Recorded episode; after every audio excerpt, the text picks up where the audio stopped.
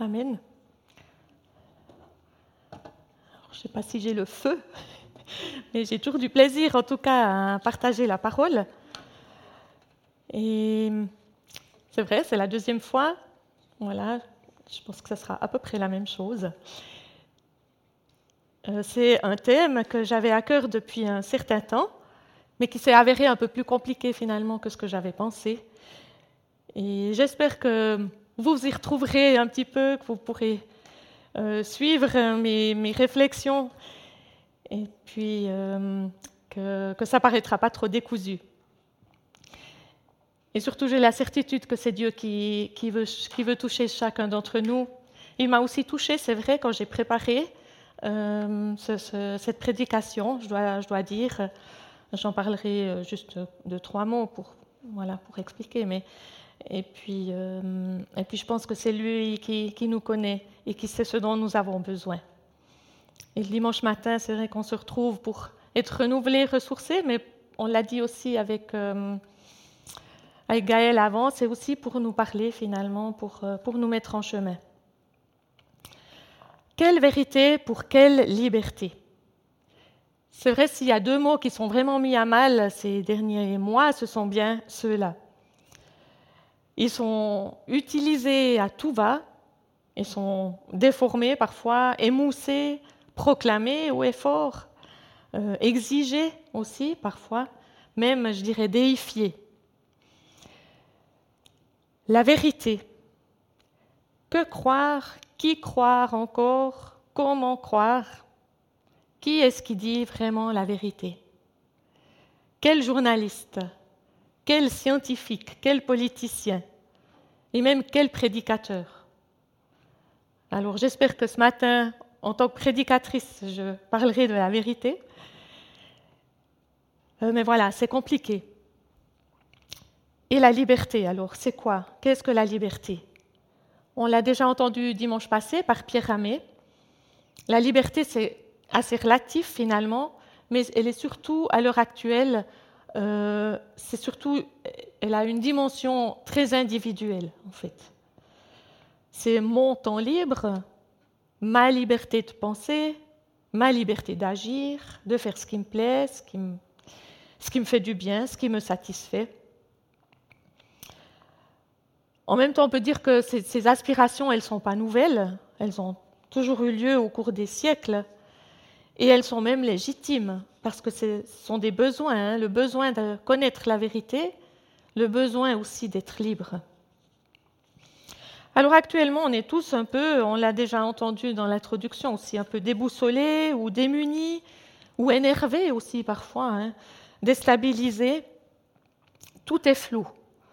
L'incertitude euh, qui règne autour de la pandémie, mais aussi autour d'autres questions de, la vie quotidienne, hein, quand on pense euh, voilà, aux guerres qui, n'arrêtent pas, aux réfugiés qui, meurent euh, journellement dans, les mers, toutes ces choses nous, nous perturbent quand même. Et même les psychiatres l'affirment que c'est compliqué, surtout pour les jeunes, tire la sonnette de l'alarme.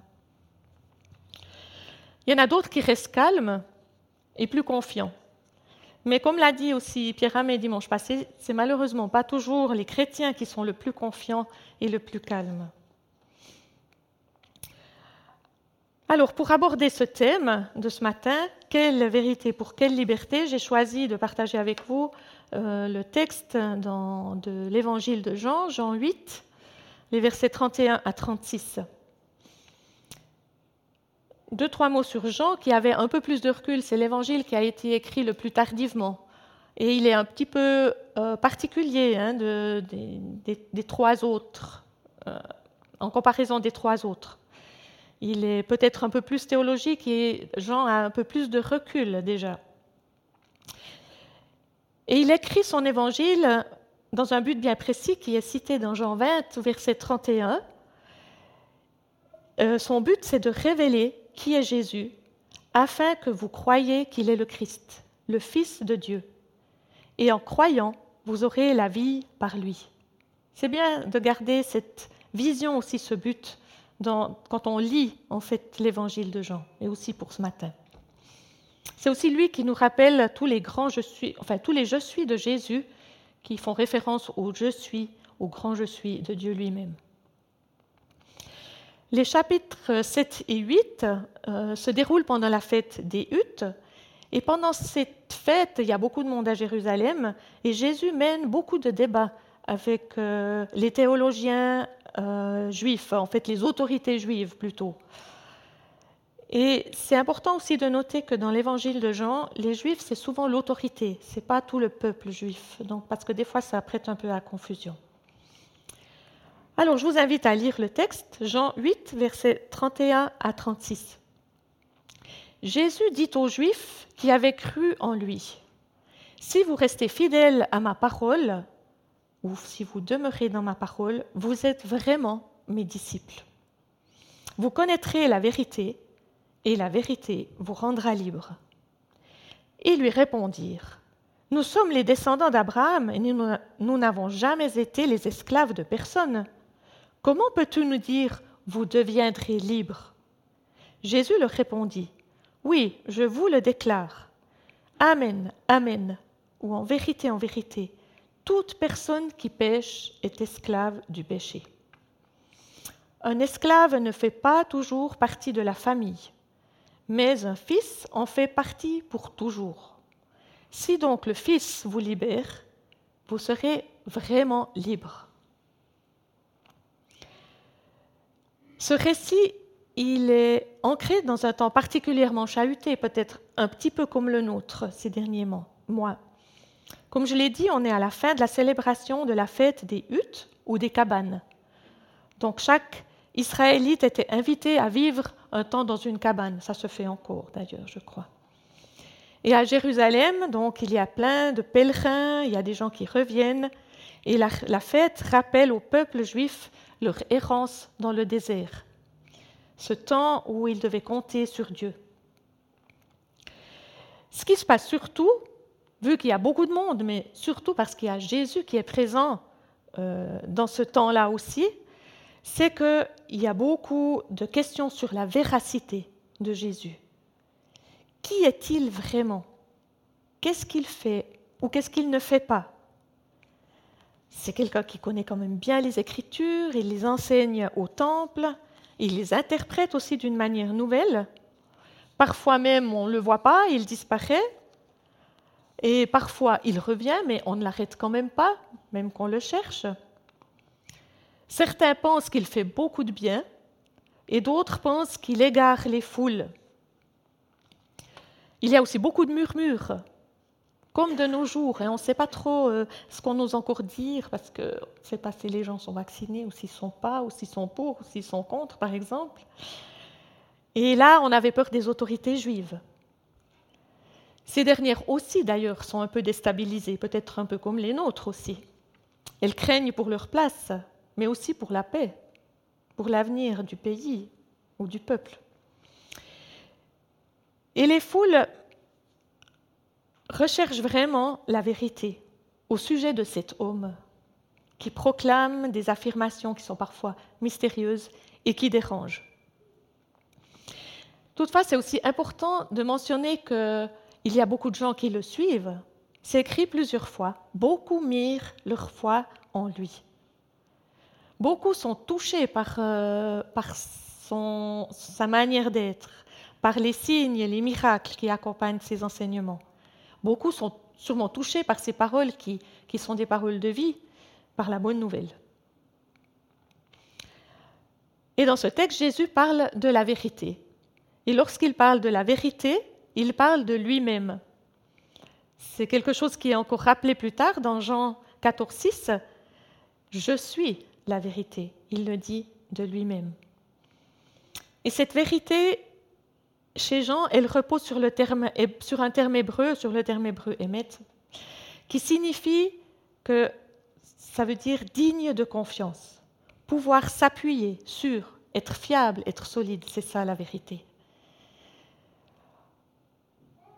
Alors il est la vérité, et ce qu'il désire, on le voit dans ce texte, c'est ceux qui ont cru en lui qu'ils n'en restent pas là, mais qu'ils deviennent des disciples, des personnes qui sont enseignées, des personnes qui mettent en pratique ou qui apprennent par la mise en pratique et qui grandissent dans les connaissances. Et que ces disciples aussi le connaissent, qu'ils aient une relation d'amitié, d'intimité personnelle et qu'ils soient libres. C'est une belle perspective, ce sont des belles perspectives pour ces gens, des bons projets, un bel avenir, comme le dit un chant qu'on chante parfois, que rien ne peut détruire ou ne veut détruire. Alors jusqu'ici, on pourrait comme faire un petit résumé des, étapes euh, de, ces de ces premiers chrétiens. Donc Jésus parcourt la Galilée, la Judée, il se fait connaître, il fait des miracles, il enseigne. Et après, il y a un deuxième niveau pour certaines personnes. Il y en a qui le suivent, qui, l'observent. Il y a aussi ceux qui l'épient. Et hum, il y a un troisième niveau. Il y a ceux qui croient en lui. Il y a des juifs, il y a des païens. Et c'est à ces personnes-là que Jésus s'adresse quand il dit, Si vous demeurez dans ma parole, vous êtes vraiment mes disciples. Alors jusque-là, il n'y a pas trop de problème avec les gens. Mais tout à coup, Jésus dit une phrase qui heurte. Vous, vous, vous connaîtrez la vérité et la vérité vous rendra libre. Alors là, les Juifs qui parlent avec Jésus disent, stop, ça se complique. Jésus semble toucher un point sensible. Dire aux Juifs devenus croyants qu'ils ne sont pas vraiment libres, ça passe pas très bien. C'est presque une insulte. Eux qui sont les descendants d'Abraham, le peuple choisi, les enfants du Dieu d'Israël, des fils et des filles. Nous ne sommes pas des esclaves. Les esclaves, eux, peuvent être vendus, revendus, achetés. On a été esclaves en Égypte, mais là, on a été libérés. Nous sommes les enfants de la promesse, de l'alliance de Dieu avec Abraham.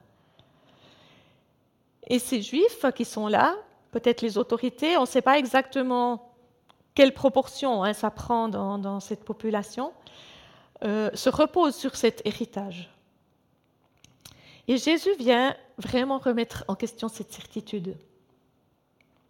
Il vient leur rappeler qu'ils ne sont pas meilleurs que leurs contemporains, et qu'ils ont besoin eux aussi de connaître la vérité pour être libres.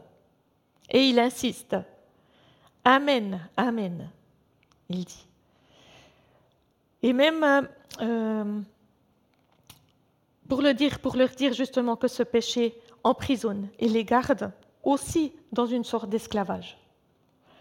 Alors je me suis demandé, et nous, ici, comment est-ce qu'on réagirait si euh, on nous disait qu'on n'était pas libre? Vous ici, pas encore libre. Euh, je pense qu'on aurait aussi un petit peu une réaction, parce qu'on est quand même euh, une église vivante. On est évangélique, on est baptisé, on est converti. on a des bons prêches, de la bonne louange, un beau bâtiment. Et tout cela, c'est vrai.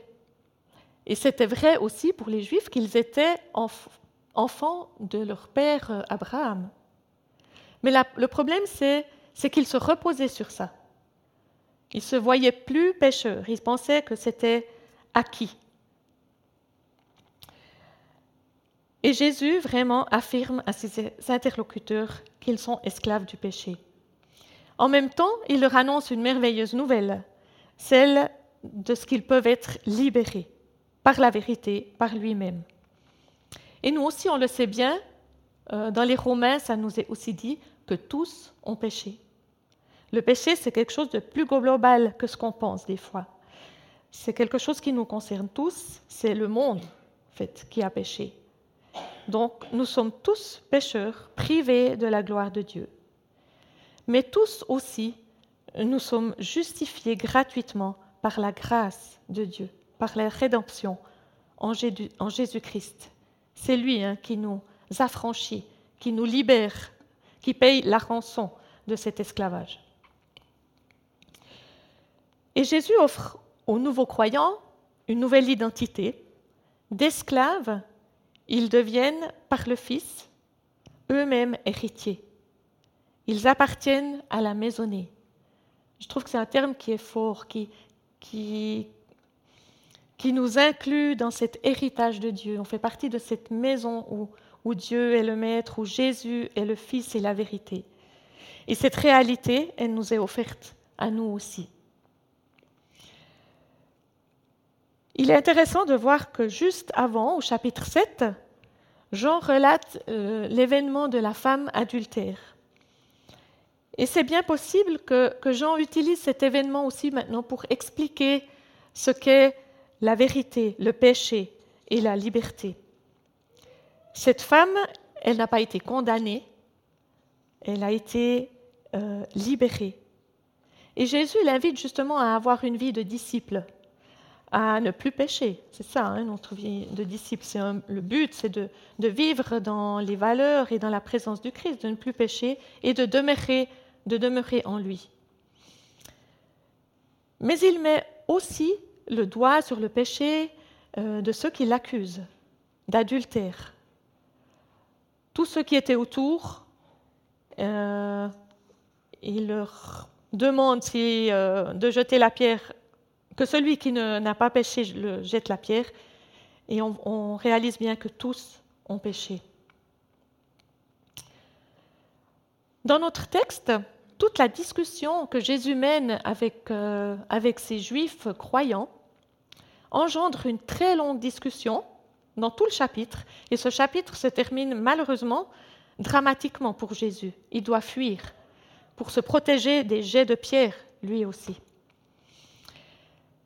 Les interlocuteurs de Jésus n'accueillent pas, en tout cas pas encore à ce moment-là, l'invitation à devenir disciples et à connaître la vérité qui les rendrait libres. Nous aussi, nous avons le choix d'entrer dans cette liberté offerte ou pas. Peut-être que nous aussi, nous nous croyons libres, mais que nous restons enfermés dans de fausses certitudes. C'est un peu l'image que j'avais envie de vous montrer.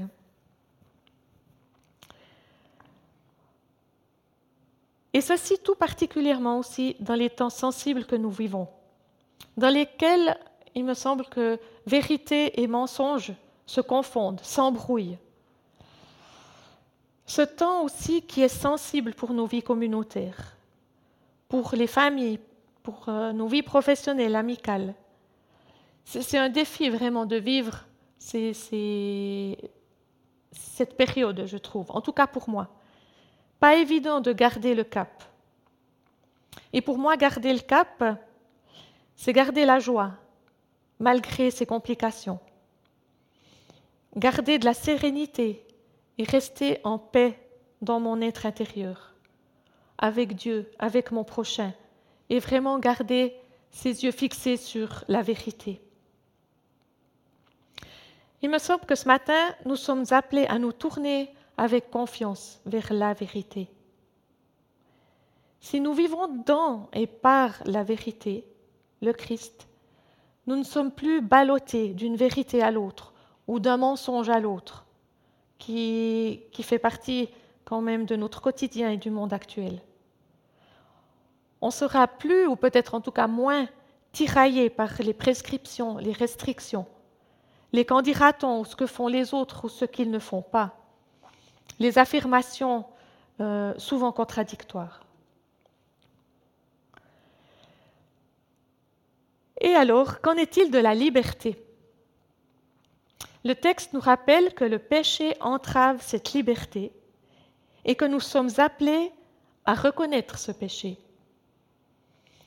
Mais alors, quel est le point sensible que Jésus révèle ou relève ce matin parmi nous?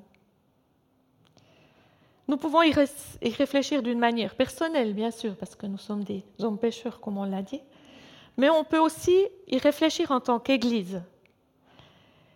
Et parce que Jésus s'adressait là à tous ceux qui le suivaient. Il ne parlait pas aux personnes euh, en, privé, je dirais.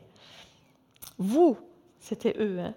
Et là, il me semble qu'on hum, a quelque chose à réfléchir au niveau de l'Église et des communautés. Quelque chose aussi qui nous guette euh, toujours à nouveau.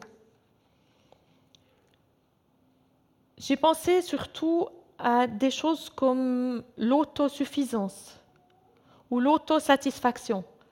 Deux mots, je ne sais pas trop si ils existent dans le dictionnaire, mais, j'ai l'impression qu'ils révèlent quelque chose. De ce sentiment de faire quand même assez bien finalement. Ou d'avoir bien compris, d'avoir une interprétation plausible ou qui, est pas mal, ou peut-être même un peu mieux que les autres dénominations. Parfois aussi, on a ce risque de glisser vers le sensationnalisme ou le triomphalisme, ce qui nous donne un petit peu un semblant de, de notoriété ou de réussite. Et je crois que ce mal, il est insidieux, subtil. Un mensonge que, le malin aimerait nous faire croire et qui nous rend aussi orgueilleux. Nous ne sommes pas meilleurs, ni bons, ou suffisants même. Nous sommes des membres pécheurs d'une Église ordinaire qui a besoin de pardon, de purification en Jésus-Christ, la vérité. Et Jésus, d'ailleurs, euh, est lui-même très loin de ce genre de comportement euh, euh, d'autosatisfaction ou, ou de triomphalisme.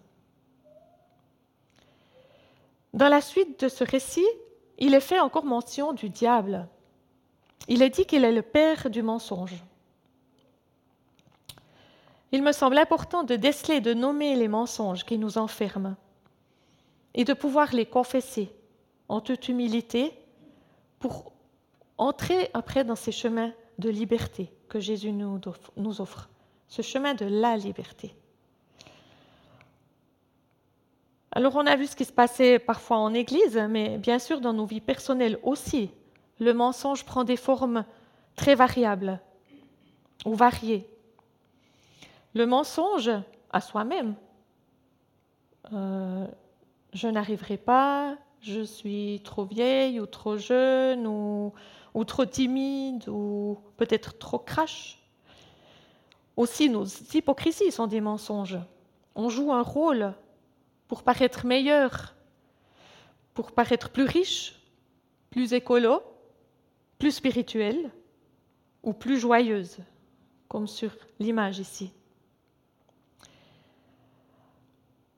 Le mensonge, c'est aussi les demi-vérités euh, qui nous arrangent, ou c'est répandre des rumeurs qui sont infondées, faciles grâce aux réseaux euh, sociaux aujourd'hui, ou relater des faits et des accusations qui ne sont pas tout à fait correctes. Et parfois, toute notre manière d'être, tout, tout, notre corps est, un, est comme un mensonge, comme sur cette image ici.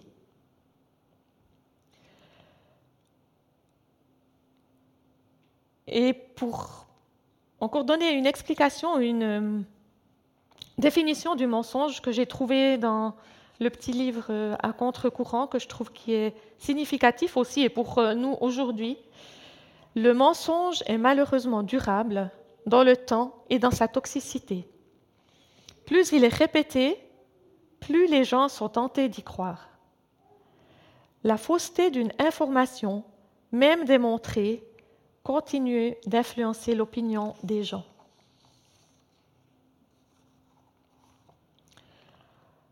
Ceci ne devrait pas nous enfoncer, mais nous encourager à ne pas nous enfermer et à nous laisser enfermer dans le mensonge, dans les mensonges, les nôtres, et ceux aussi qu'on essaye de nous faire croire. Pratiquement, à côté de nos vies de prière, qui, je l'espère aussi, euh, sont des confessions parfois personnelles, la vie d'Église est importante dans le sens où elle offre cette possibilité de, reconnaître nos erreurs et de les poser à la croix et c'est le symbole ou l'acte de la Sainte Seine qui nous invite toujours à nouveau à reconnaître nos fautes, nos cibles manquées. Et sachons vraiment profiter aussi de ces occasions pour nous repentir et pour entrer dans ce chemin de liberté, pour la recevoir. En conclusion, pour aller un petit peu plus loin dans notre vie de disciple, je l'espère, c'est si Jésus est la vérité et notre vérité, il nous invite à vivre nous aussi dans la vérité. Pour nous-mêmes, mais pour ceux que nous côtoyons dans notre quotidien et aussi ici en Église. La Bible nous rappelle bien souvent que le mensonge fait partie de l'ancienne manière de vivre, mais qu'en Christ, nous sommes des nouvelles créatures, libres. Et Paul est particulièrement un grand défenseur de la liberté. Il reprend ces thèmes et, euh, de la liberté et de la vérité dans ses épîtres. Il me semble aussi que si nous vivons dans la liberté, euh, dans l'Église, dans la vérité, sans mensonge, euh, nous vivrons aussi dans la liberté. Je me reprends parce que j'ai un petit peu fait une petite faute.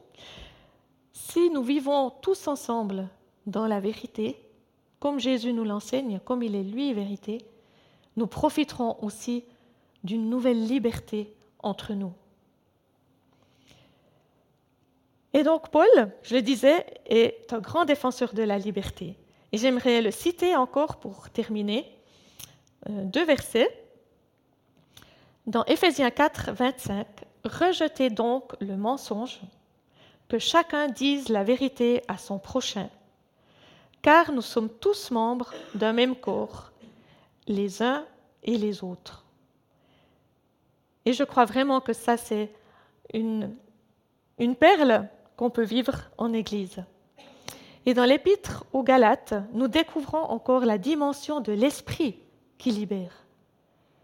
Dans les évangiles, c'est Jésus qui est rempli de l'esprit, mais après la Pentecôte, nous sommes tous euh, bénéficiaires de l'esprit qui libère et nous devenons enfants de Dieu et avons part à l'héritage, à son héritage.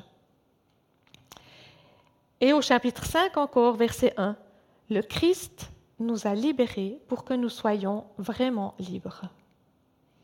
Que cette parole nous accompagne dans ces temps compliqués, troublés, et qu'elles orientent nos pensées, nos partages, et que nous puissions vraiment vivre libres dans la vérité en Christ. Amen.